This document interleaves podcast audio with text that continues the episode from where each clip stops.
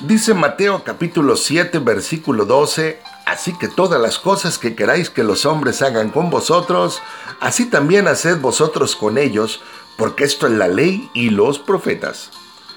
¿Cuántas veces alguien te ha dañado, te ha ofendido o ha afectado tus intereses? Sin duda que muchas veces. ¿Y qué reacción tenemos ante eso? Hoy te quiero dar tres consejos muy prácticos. Número uno, guarda tu corazón. Decide perdonarlos. Segundo, bendícelos. Y tercero, ámalos. Dice la escritura que hagamos con ellos lo que queremos que ellos hagan con nosotros cuando también nosotros nos equivocamos. Y todos quisiéramos que nos perdonaran, que nos bendijeran y que nos amen. Hoy te invito a que pongas esos tres principios por obra y sin duda que tu vida no será la misma. Recuerda, perdona, bendice y ama.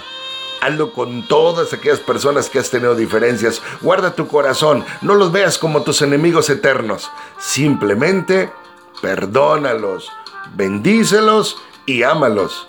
Muchas bendiciones. Eres muy valioso para Dios y mereces tener un corazón limpio porque de Él mana la vida. Un abrazo. Soy tu amigo el pastor José Castillo. Muchas bendiciones.